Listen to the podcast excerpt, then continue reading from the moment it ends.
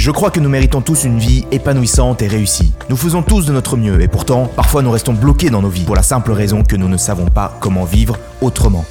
C'est pourquoi je pars à la rencontre d'experts et de leaders de l'épanouissement et de la réussite pour comprendre précisément comment nous aussi, nous pouvons vivre mieux. Après 13 années de recherche, je sais que transformer sa vie, ça s'apprend. Je suis Julien Kim, bienvenue sur le podcast Vivre mieux. Aujourd'hui, on reçoit Antoine Godefroy, cofondateur et CEO de Slick, la première agence TikTok de France. Il va nous parler de son parcours et nous apporter des témoignages qui pourraient vous aider à avancer dans la vie. Merci Julien pour l'invitation. Avec plaisir. Et euh, l'enjeu, si tu veux, c'est que tu nous parles de toi, ton projet. Et la particularité de ce podcast, c'est qu'on va s'intéresser vraiment à comprendre quels sont en fait les différents facteurs, tu vois, qui ont fait que tu es là où tu es aujourd'hui et que tu t'épanouis et que tu, tu avances dans la vie. Est-ce que ça fait sens pour toi? Ouais, carrément, je pense que ça peut être super intéressant et aussi pour les gens qui nous écoutent d'avoir un petit peu ces infos. Génial, top. Euh, dans ce cas-là, Antoine, euh, ce que je te propose, c'est la, première question que je pose toujours, c'est est-ce que tu veux bien te présenter pour ceux qui ne te connaissent pas? D'accord, bah alors assez rapidement, parce que je pense qu'on aura l'occasion de rentrer un peu plus dans les détails. Euh, mais du coup, j'ai 23 ans et je suis le, le cofondateur de Slick, euh, la première euh, agence marketing spécialisée sur TikTok. Et donc, on mhm. accompagne les marques à se lancer sur TikTok, à mettre en place des campagnes d'influence, à faire de la publicité en TikTok Ads, ou même à lancer leur compte TikTok, tout simplement. Donc ça fait un an que, que je fais ça. Moi, avant, je m'étais euh, lancé en tant qu'influenceur hmm. euh, pendant quelques mois, à peu près 3-4 mois. J'avais 150 euh, 000 abonnés. Je me rappelle, euh, on faisait du contenu au même moment avec Julien. C'est comme ça qu'on s'est qu'on s'est connus. Hmm. Et, et, moi, voilà, j'ai plutôt choisi la voie de l'entrepreneuriat et donc d'avoir ma structure. Et donc à l'heure actuelle, on a accompagné plus de 70 clients et donc on est une ah équipe à peu près de 15 personnes. D'accord. Bah, bien sûr, Antoine, euh, moi j'avais vu tes contenus, hein, c'est comme ça qu'on s'était connus. Euh, et 70 euh, clients, ça c'est un nombre que j'avais pas et je trouve impressionnant. Et, j'aimerais bien, si tu veux, en fait, creuser le parcours, c'est-à-dire comprendre qu'est-ce qui a fait que tu es arrivé là. et donc retourner un petit peu dans le passé, peut-être est-ce que tu pourrais nous parler de, je sais pas à, quel moment tu veux commencer, probablement au moment où tu, tu vois, tu arrives dans le supérieur, par exemple? Ouais, bah, je pense que euh, même déjà au lycée, c'est intéressant parce qu'il y avait euh, une spécificité autour de, de, ce qui me faisait vraiment vibrer c'était lancer des projets. Moi, je suis quelqu'un de, je dirais, project oriented de base. Donc, j'adore apprendre des choses, j'adore faire des projets avec des personnes ou seul.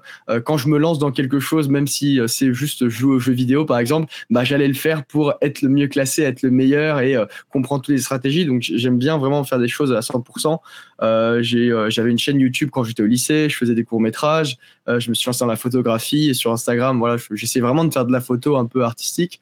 Euh. J'ai appris, euh, enfin, j'ai fait du violon pendant longtemps, j'ai appris la guitare et la basse tout seul, j'ai monté un groupe de musique, enfin des, choses ah comme ça. Et donc quand je suis arrivé dans, le supérieur en, école de commerce, euh, j'ai essayé de, de, me retrouver là-dedans et donc de participer dans des projets, euh, donc en association, euh, continuer un peu sur la musique, en me développant sur YouTube, etc. Et euh, je dirais qu'il y a un moment, il y a eu un, un déclic. C'était euh, ok, euh, même quand je suis en stage, même quand je travaille, j'ai toujours un side project, j'ai toujours un truc mm. que je fais à côté et où vraiment je kiffe et je peux travailler des heures et même faire des nuits blanches dessus.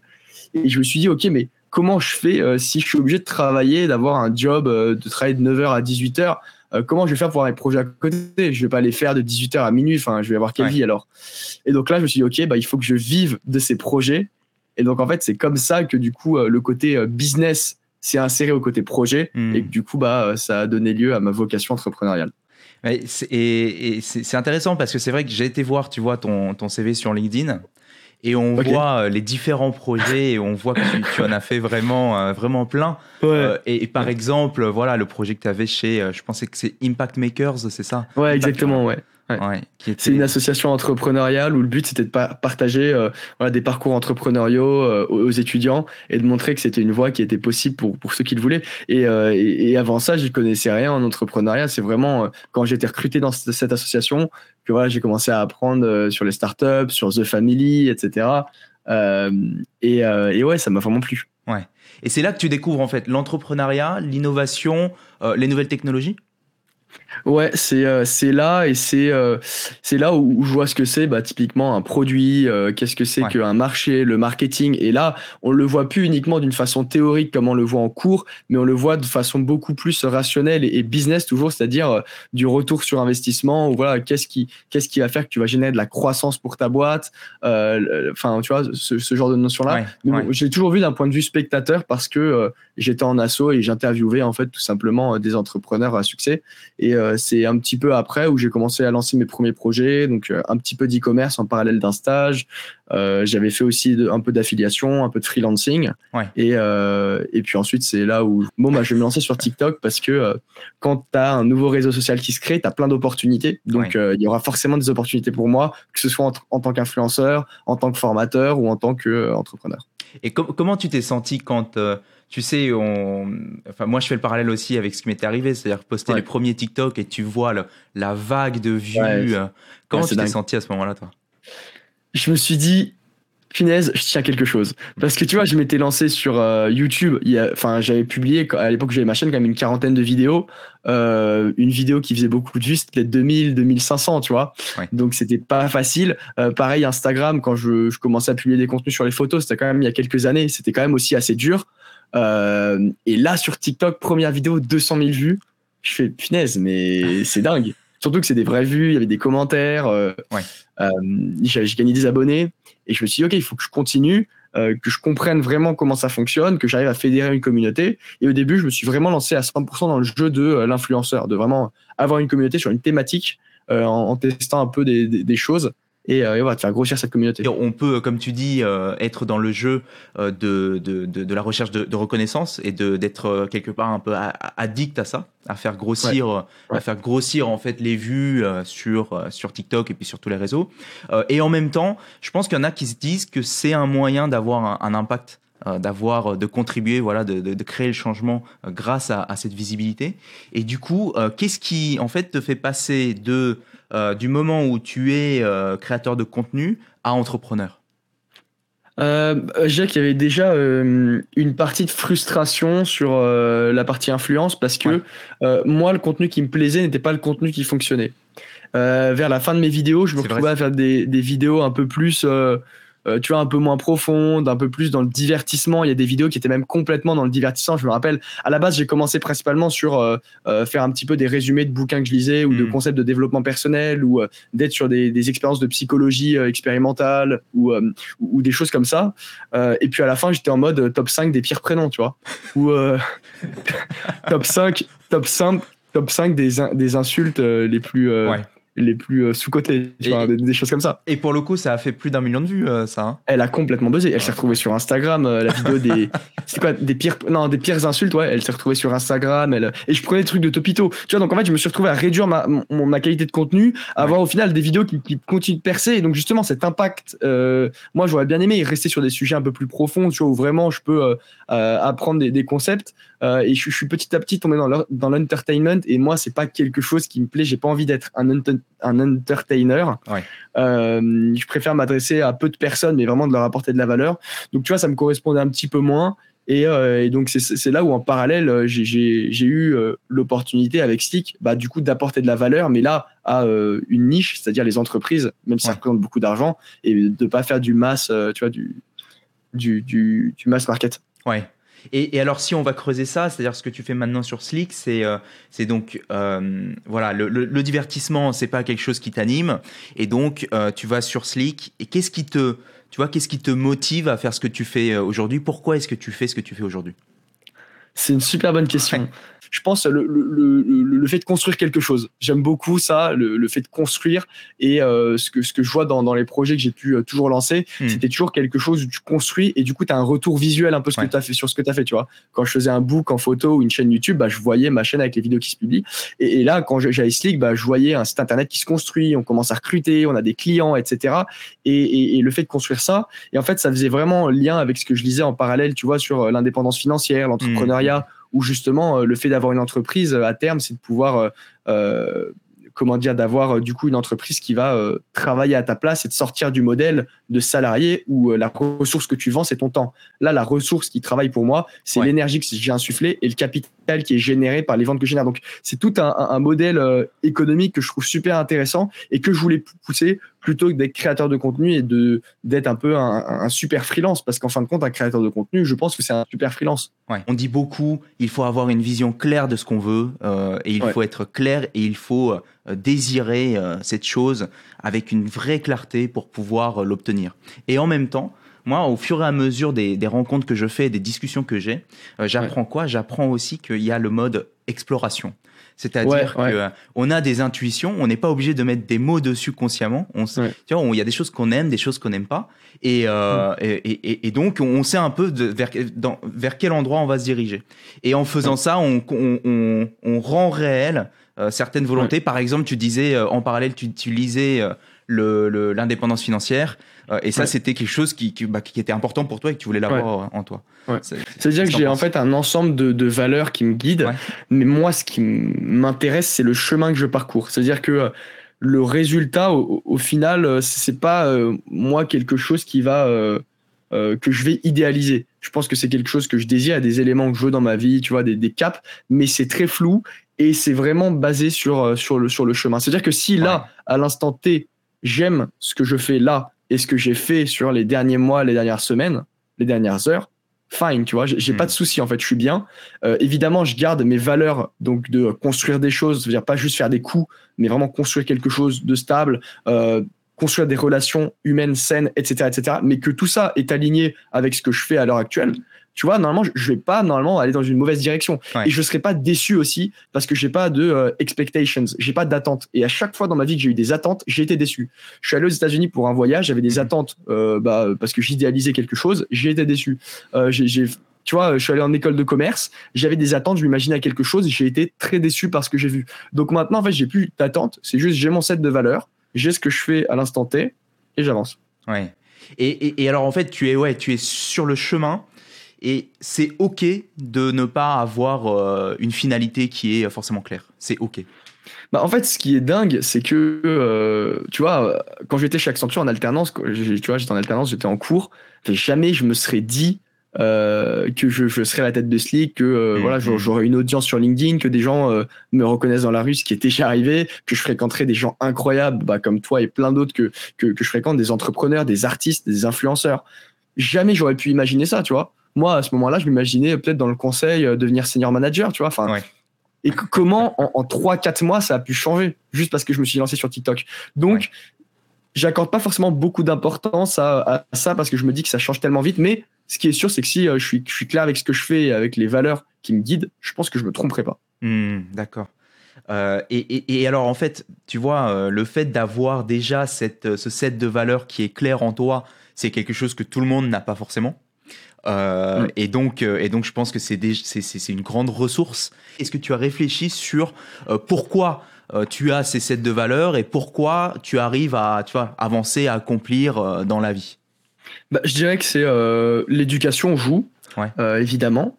Et ensuite, c'est l'environnement, c'est l'histoire, tu vois. Euh, euh, par exemple, l'humain, tu vois, qui est quelque chose de super important pour moi, donc de construire des relations fortes, de faire confiance aux personnes, euh, tu vois, de, de, enfin, de, d'avoir conscience que c'est un levier qui est super intéressant pour le, pro, pour le perso. Enfin, on est des êtres sociaux. Ça, c'est un truc qui est venu assez tard. Ça veut dire que jusqu'au lycée, moi, je n'aimais pas vraiment les gens. Enfin, vraiment, j'étais euh, enfin j'étais pas à l'aise socialement et euh, j'en voulais beaucoup euh, aux gens parce que j'avais pas forcément beaucoup d'amis j'étais pas forcément très populaire et j'avais des des hobbies qui étaient très différents des, des personnes. Enfin par exemple au lycée moi les, styles de musique que j'appréciais énormément c'était la musique classique et le jazz tu vois. Donc pour te dire la, la, la distance qu'il y avait. Enfin quand je dis distance. Et moi justement je ça, je me sentais pas à ma place et du coup, j'en voulais aux gens, et au fond, je m'en voulais à moi-même. Et, mm. euh, et, du coup, j'avais pas beaucoup confiance en moi.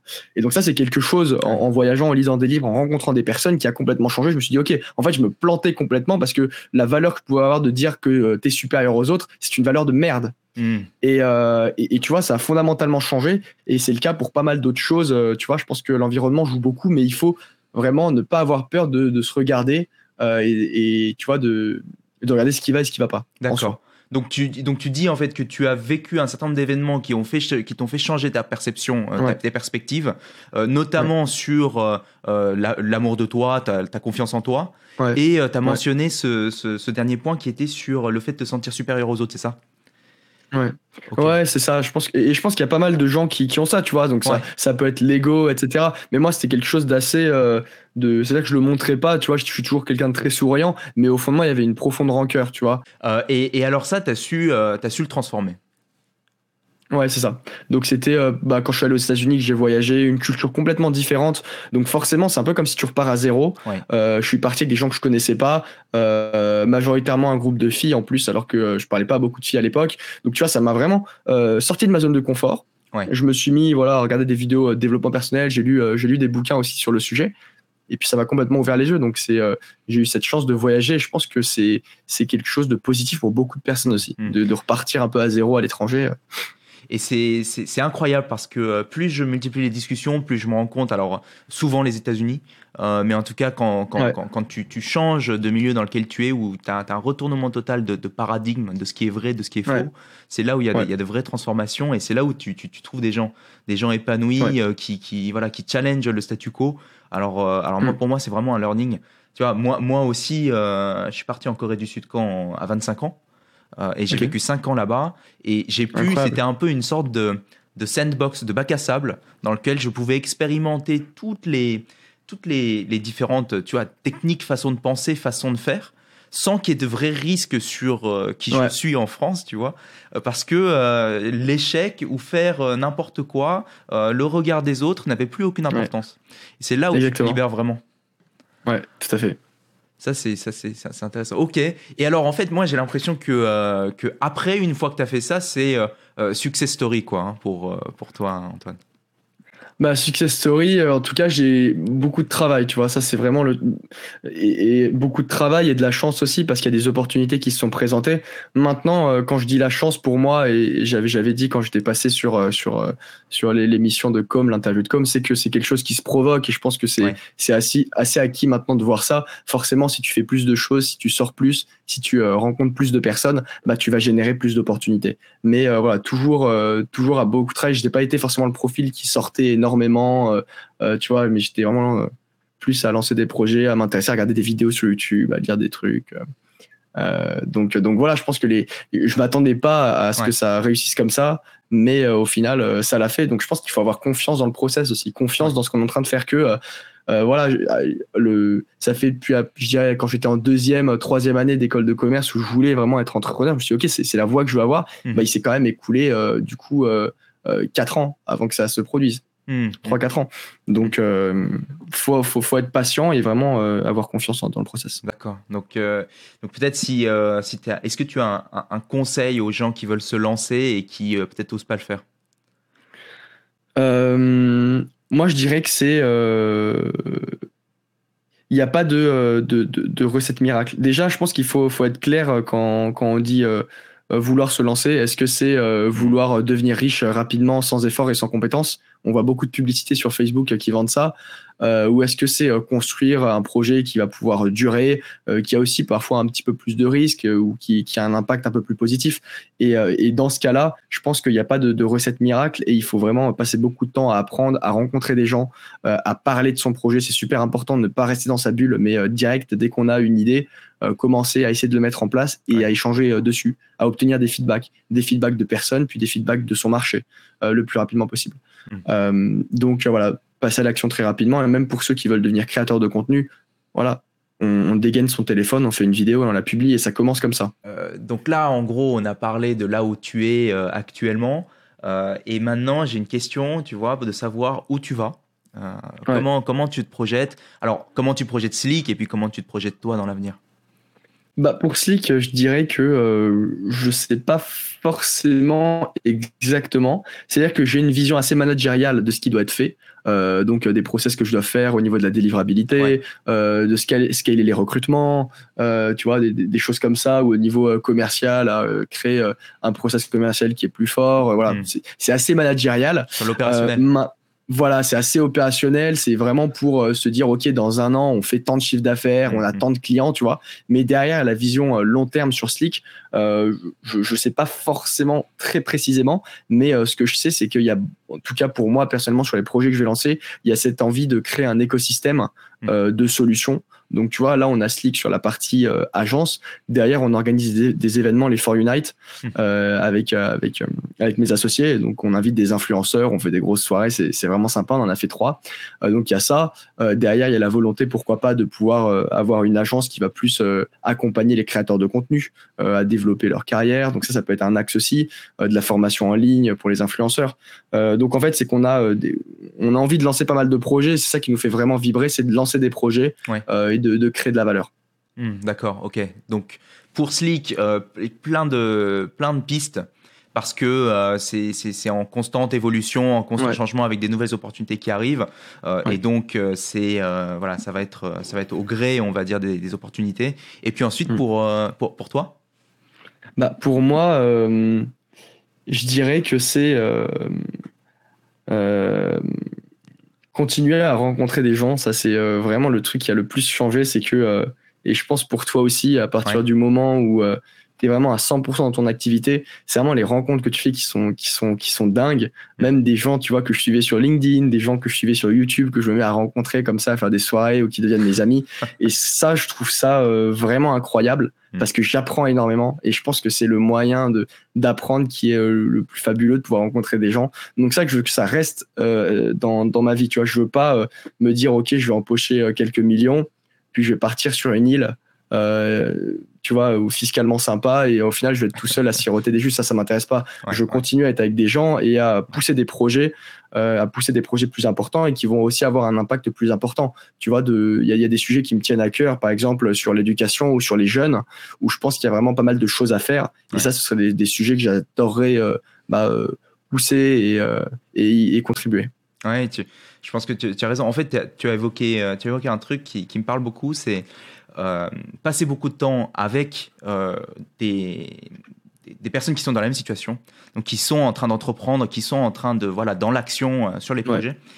et, et, le fait de partager, en fait, ça crée, bah, évidemment, ça crée une stimulation, mais ça crée aussi un, un retour d'expérience, des partages d'expérience. et, et, je crois euh, j'avais lu, euh, c'était un tiers, un tiers, un tiers. Donc passer un tiers du temps avec euh, les, les, personnes qui sont comme toi, apprendre des mentors pendant 33% de ton temps. Et ça, en, quelque part, en fait, on, se, on peut beaucoup se dire, bah moi j'ai pas de mentor, j'ai pas de mentor. Ouais, mm-hmm. mais tous les livres, tous les, tous les, tous les vidéos sur YouTube, ou même tous les, voilà, tous les témoignages de gens qui ont déjà fait, tout ça, c'est des mentors. Et, et, et, le troisième point, c'est ce que tu disais, c'est que le but c'est pas d'être ensuite sur une île, mais plutôt de, de partager et de d'apporter de, cette valeur aux, plus jeunes. Hein. Ouais, complètement. Et, et le, le, côté pédagogique, tu vois, j'ai eu l'occasion aussi de, de, de, faire des petites sessions dans des écoles de commerce ou de, de, de ah pitcher euh, euh, pour euh, voilà, des, de, devant des, des municipalités et ça, c'est quelque chose que j'aime bien, tu vois, euh, vraiment apporter de la valeur. J'ai réussi à, comprendre, à avoir euh, du savoir et ensuite à réussir à le retransmettre. Euh, enfin voilà, moi je trouve que c'est important. Puis au final, c'est ça qu'on retient dans une vie, c'est qu'est-ce qu'on a pu faire, tu vois, et les personnes qu'on a aidées, même à notre petite échelle, je trouve que ça fait vraiment sens. Ouais. Et, c'est très gratifiant de se rendre compte qu'on a très vite de la valeur, dans le sens où les expériences qu'on a vécues euh, avec, euh, bah, avec TikTok, euh, mais quelles que soient les expériences, assez vite, il va y avoir du monde autour qui viennent, qui sont intéressés par, par ce que tu as fait parce que, parce que tu as beaucoup à leur, à, leur apprendre. Quoi. Ouais, c'est ça. Et, je pense qu'il faut pas avoir peur ou tu vois d'avoir le syndrome de l'imposteur à partir du moment où voilà on va juste voilà vouloir apporter euh, et pas chercher à le faire pour se mettre en avant. Et c'est là où parfois ça peut être délicat, c'est que il faut pas le faire pour euh, se prendre en photo et dire oh, regardez, euh, les gens ils veulent apprendre de moi, mais voilà. Si on le fait juste sincèrement pour les autres, je pense que c'est bon. Ouais. Qu'est-ce que Antoine, qu'est-ce que tu aurais aimé que tu, qu'est-ce que tu aurais aimé apprendre à l'école que l'école ne t'a jamais appris? Payer mes impôts. ça c'est un peu le running gag, tout le monde dit ça. Euh, qu'est-ce que j'aurais aimé apprendre à l'école euh, j'aime pas le, fait qu'il y ait ce statu quo qui reste et qu'on a un système tu vois, d'éducation qui n'a pas changé depuis 50 ans, alors qu'il y a eu tellement de révolutions, enfin déjà la révolution numérique, et tellement d'opportunités qui sont créées, des jobs qui n'existaient même pas il y a 5 ans, qui existent maintenant. Euh, voilà, moi c'est juste que je comprends pas. Enfin, je comprends pourquoi ça change pas, mais euh, c'est juste quoi, c'est quelque chose qui, qui m'énerve profondément et je pense que qu'il faudrait euh, qu'il faudrait vraiment changer ça parce que sur le long terme c'est pas bon. Enfin, l'éducation pour moi c'est tellement important parce qu'on forme des personnes qui ensuite euh, dès leurs 25 euh, ans, quand ils vont commencer à travailler, jusqu'à la fin de leur vie, ils vont avoir ce bagage de connaissances. Et euh, si on ne le fait pas à ce moment-là, ben on a des, citoyens qui, du coup, ont un moins bon niveau de connaissances, qui sont moins bien formés, qui sont moins aptes à vivre avec les autres. Mm. et je trouve que ça, c'est dramatique, l'impact que ça a.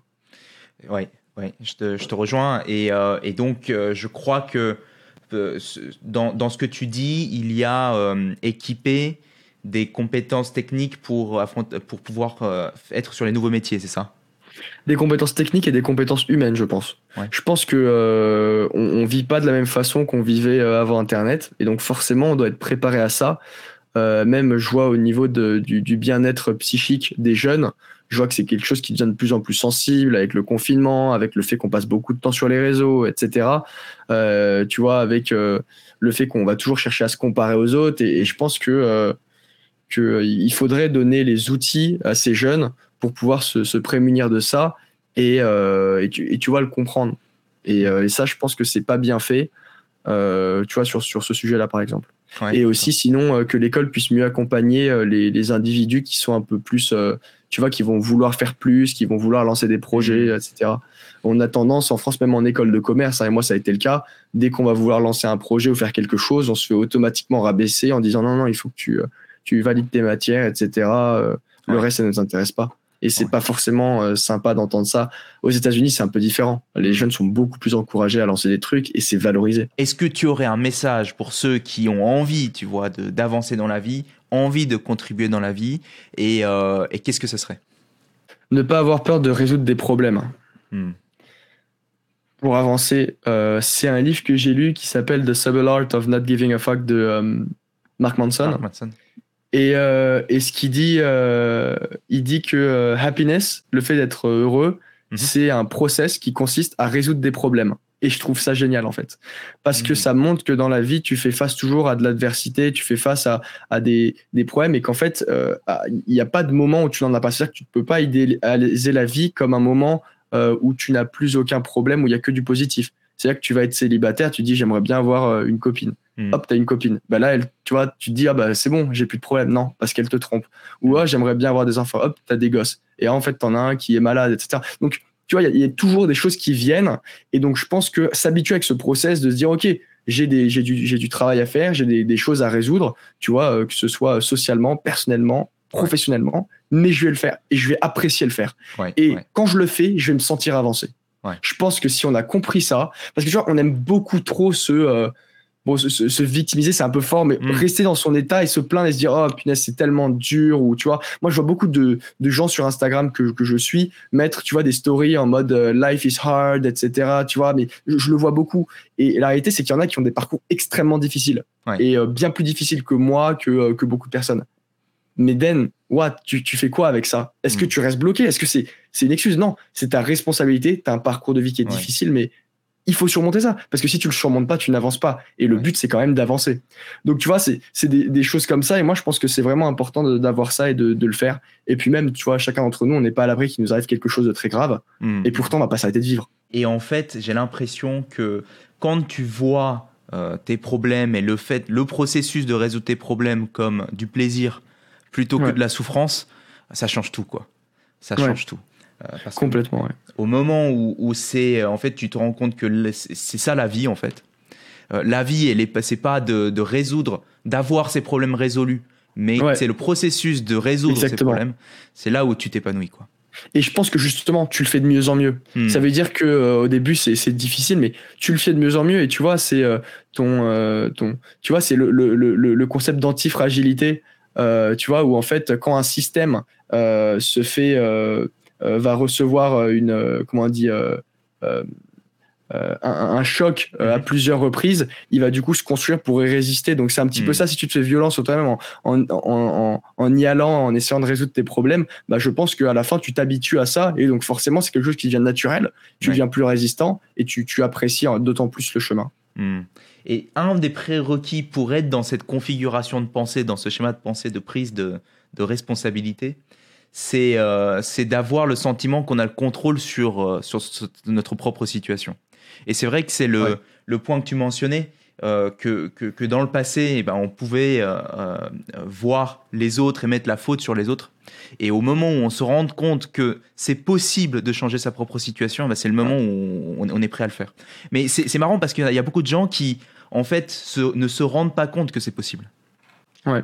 Et je pense que c'est cette distinction de, de, tu vois, il y a des choses sur lesquelles tu peux pas agir clairement, tu vois, la météo et tout. Donc rien que le fait de pas être content parce qu'il pleuve, déjà, euh, il faut se mettre dans la tête que c'est c'est pas bon parce que c'est des, des émotions négatives mhm. sur un truc sur lequel tu ne peux absolument rien faire. Et pour mhm. plein de choses, tu vois, pas un mec euh, qui, euh, qui te fait une queue de poisson quand tu conduis, etc. C'est des choses sur lesquelles tu peux pas agir et tu dois déjà te mettre dans la tête que c'est pas là où tu mettras de l'énergie et c'est des problèmes qui ne seront pas résolus.